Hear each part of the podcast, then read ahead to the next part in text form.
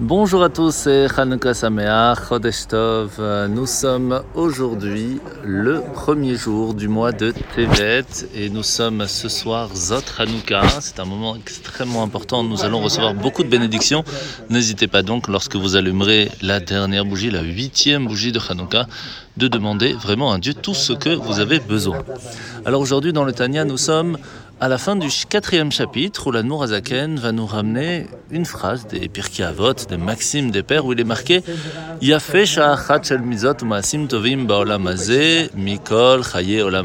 C'est plus fort et plus important encore un petit moment de bonne action dans ce monde que tout le monde futur. Comment cela est-il possible?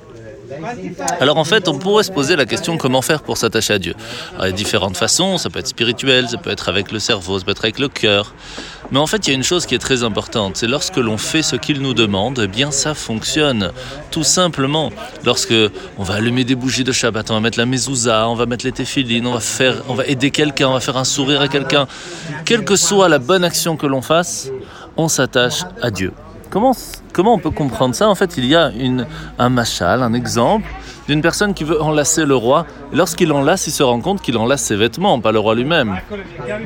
En fin de compte, c'est la même chose, puisque dans les vêtements se trouve le roi. Eh bien, c'est la même chose avec les mitzvot. Lorsqu'on étudie la Torah, lorsqu'on fait une bonne action, ce sont les vêtements du roi. Comme on a expliqué hier, que notre âme utilise nos vêtements du corps, la pensée, la parole et l'action pour agir.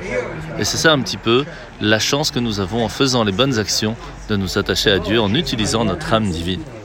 La mitzvah de ce matin, c'est mitzvah positive numéro 49. Ce sont toutes les lois qui sont liées avec la fête de Yom Kippour, comme le fait de demander pardon, comment est-ce que le grand prêtre va devoir s'y préparer, le fait de prendre un bouc pour Azazel, etc.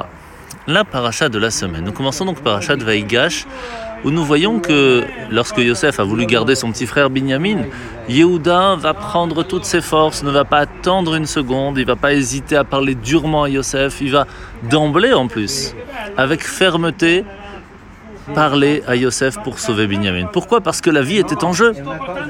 Lorsque la vie est en jeu, la diplomatie n'est pas de mise.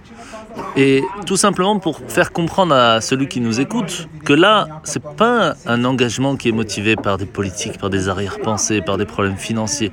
Ici, on vient sauver une vie. Il faut savoir que la vie de nos enfants aujourd'hui est aussi menacée par l'assimilation, par euh, tout ce qui est profane autour de nous.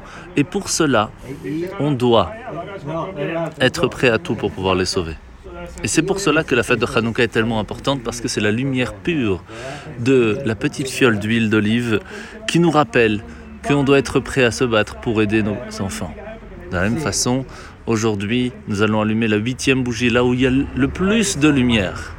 On a besoin de cette lumière pour que Bezrat Hashem, la pureté de la Torah, continue d'être transmise à nos enfants de génération en génération pour qu'on puisse profiter de la lumière de la menorah dans le temple très rapidement avec Mashiach. Chanukah Sameach et Chodesh Tov.